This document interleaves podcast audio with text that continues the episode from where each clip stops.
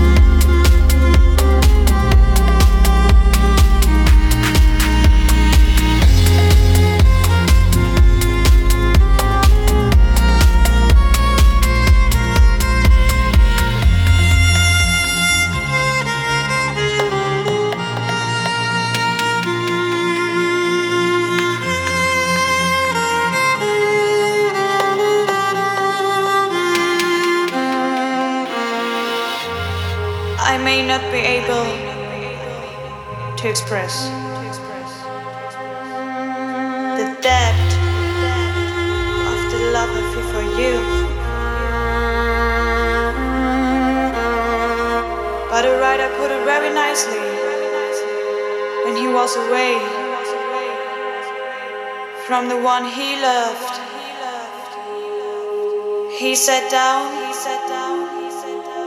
and wrote these words.